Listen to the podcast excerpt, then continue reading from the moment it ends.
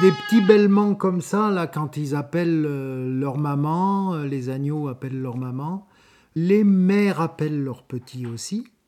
Donc c'est un bêlement assez court. Quand ils sont euh, stressés, ils peuvent avoir un bêlement vraiment, euh, s'ils sont perdus, euh, très long, très... Un cri un peu de détresse, s'il il se trouve tout seul, qu'il a peur qu'il est tout seul et qu'il ne trouve pas les autres.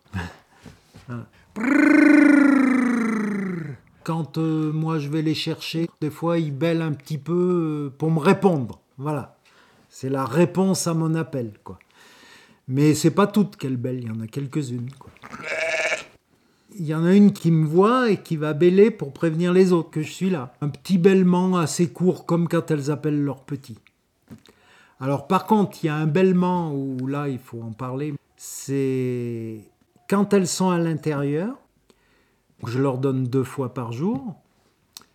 Et en général, le matin, je leur donne que du foin. Donc, euh, elles bêlent un petit peu. Une fois que j'ai donné le foin, plus personne ne dit rien. Mais le soir, quand elles ont des petits, je leur donne du grain. Eh ben, tant qu'elles n'ont pas eu le grain, elles bêlent, mais alors là, très fort. Et quand tout le troupeau a du grain euh, au milieu d'hiver, quoi, qu'elles ont toutes des petits, on s'entend plus parler. Là, c'est tant qu'il n'y a pas eu le grain, ça bêle, ça bêle, ça bêle, jusqu'à ce que j'ai mis à tout le monde. faut se dépêcher à le donner, quoi. mais là, c'est un bêlement de, de faim, mais plus de gourmandise, quoi. voilà. Voilà, donc là, là ça, ça fait du bruit, là. Dépêche-toi, on a faim, qu'est-ce que tu fous Euh, Dépêche-toi, dépêche-toi, dépêche-toi, dépêche-toi, dépêche-toi Par 100. du grain, du grain, du grain, du grain, du grain Tant que j'ai pas touché les seaux pour le grain, tout le monde se tait. Dès que je commence à toucher un seau, c'est festival. Je me suis habitué mais les premières années parce que les chèvres, elles attendent. Les chèvres ne gueulent jamais. Elles, se, elles sont là, elles sont intéressées, mais elles gueulent pas. Elles attendent. Les brebis, mais c'est infernal. Dépêche-toi, dépêche-toi, dépêche-toi, dépêche-toi, dépêche-toi Par 100.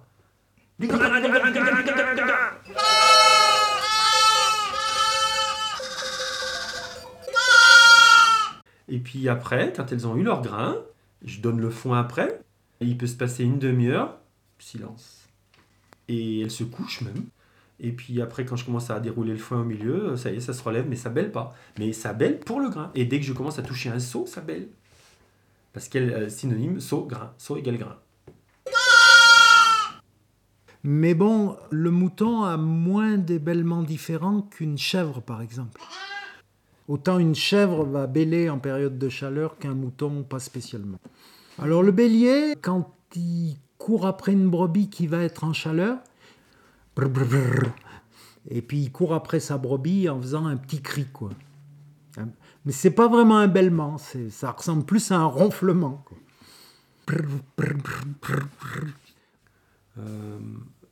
Des fois, euh, alors c'est pas, je sais pas, c'est, entre le bêlement et le gémissement.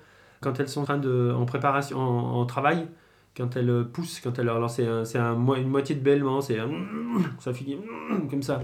C'est, euh, que le travail est en place là. Donc, par exemple, quand je monte et je dis, oh tiens, il y en a une qui est en train de pousser là. C'est un, bruit particulier, mais je sais pas si on peut appeler ça un bêlement. C'est un, c'est un, soupir euh, appuyé, j'en sais rien. Il y a des, des, des bêlements un peu, euh, un peu différents en fonction de, la situation.